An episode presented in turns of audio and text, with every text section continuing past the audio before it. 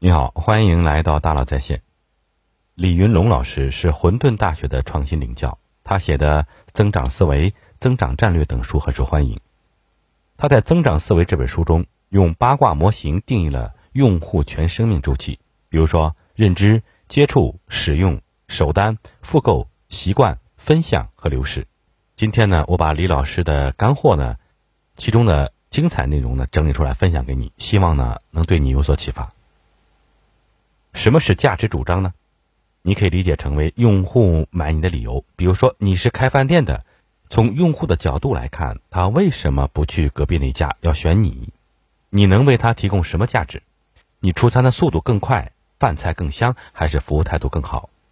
所以啊，价值主张不是卖点，而是买点，是用户选择你的理由。比如说，京东的价值主张是多快好省，拼多多的价值主张是便宜。再比如。火锅店有很多，海底捞却被大家熟知，因为它能提供个性化的服务。但是价值主张只能学习，不能被复制。还有，海底捞的服务这个价值主张已经深入人心了。如果你开了一家火锅店，也想打服务好这个点，就很难了。这意味着你要开一家服务更好的火锅店，坚持更长时间，影响更多人，才有可能影响用户心智。这期间你可能会产生更多的替换成本。那怎么办呢？找到更合适你的价值主张，比如说霸奴火锅，找到的价值主张是品质和讲究，他们的 slogan 是服务不过度，样样都讲究。已经有人把服务做到极致了，既然我超越不了，那我就找到新的价值主张，比如说讲究，并把这个点打透。那怎么找到你的价值主张呢？李老师分享了三个办法，第一个办法就是拆解用户的价值链。比如说，用户要买一款产品，他可能会先搜索，然后去了解，接着可能会去线下完成购买，他可能是在线下体验，回到线上完成购买。你要去看，在这个过程中，他可能会遇到什么问题，你能为他提供什么帮助？你的价值主张就藏在你能做的事情里。从他产生搜索的行为，一直到他完成购买，这个过程中他可能会遇到哪些麻烦？如果你能发现麻烦并帮他解决麻烦，那你就能为他创造了价值，而你也会因此而获益。第二个办法就是找到用户的痛点，比如说办健身卡的人都有一个痛点，就是办了卡之后就不去健身了。办卡的时候信心满满，可是去了几次可能就不想去了，怎么办呢？一家健身房就发现用户这个痛点，推出了按次付费的健身卡，虽然贵一点，但确实满足了一部分人的需求。第三种方法，代办任务。用户买产品或者是买服务，很多时候是为了完成一个任务，所以你要看用户的任务是什么，你怎么帮他去完成任务。很多人买了收音机，其实不是为了自己听音乐，而是为了送礼，所以对他来说，送礼就是一个代办任务。猫王小王子就是根据用户的这个代办任务，配置了明信卡、礼盒，更好的帮助用户完成送礼的任务。接下来呢，我给大家讲一个故事。二零一八年，我去昆明大学参加混沌大学的毕业典礼，活动期间，我的手机快没电了，但是充电器放在了酒店房间里，我只好回去拿。走到半路才发现没带房卡，于是只好打电话给在前台办事的室友，借了他的卡继续回房间。到了门口，我又发现卡消磁了，刷不了。我开始找服务员，喊了半天也没人理我。我突然想起了室友还在前台，又给他打电话，请他跟前台的人说一下，帮我派一个服务员过来。然而十分钟过去了，服务员还没有来，我有点急了。当我想第二次给室友打电话催促的时候，我突然反应过来，我这是干什么？我原来要做什么呢？现在我是找一个帮我开门的服务员，但我原本要做的是。找充电器呀！我在为当前的事情着急上火，却忘记了去思考我真正的任务是什么。想到这儿，我又一次打电话给室友：“你有华为的充电器吗？”“我有啊，在哪里？”“我手上。”然后，找充电器的这个任务就这么轻松的完成了。对用户来说也是如此，只有找到用户真正的代办任务，才能帮助他完成任务。那怎么判断有没有找到真正的价值主张呢？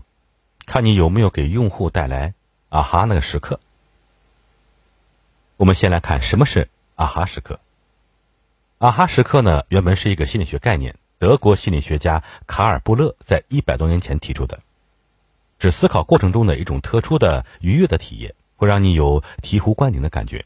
比如说，你跟一个外国人介绍一款产品，如果对方不是很感兴趣，可能就用“嗯哼”来回应你；如果特别感兴趣，简直超出了预期，就会用“啊哈”。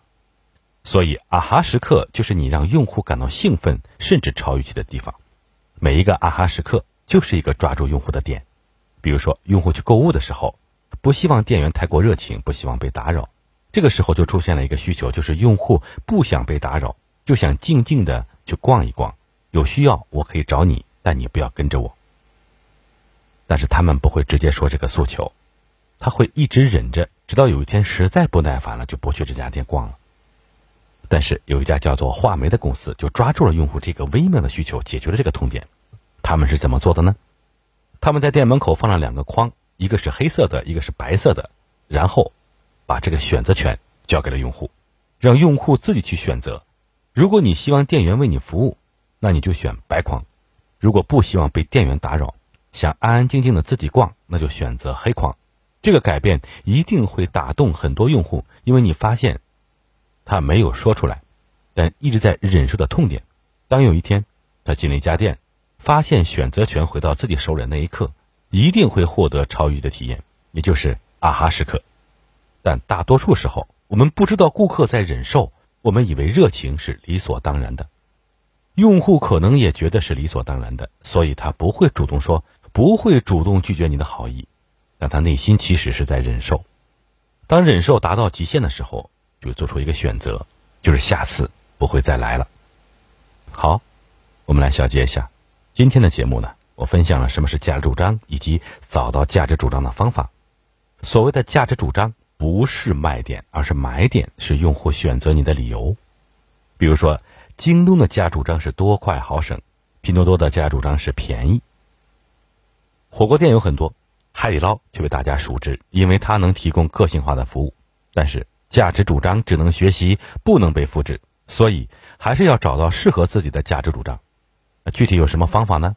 第一个办法就是拆解用户的价值链，用户从产生购买想法一直做到购买决策，这期间他可能诉求是什么？怎么帮助他满足诉求？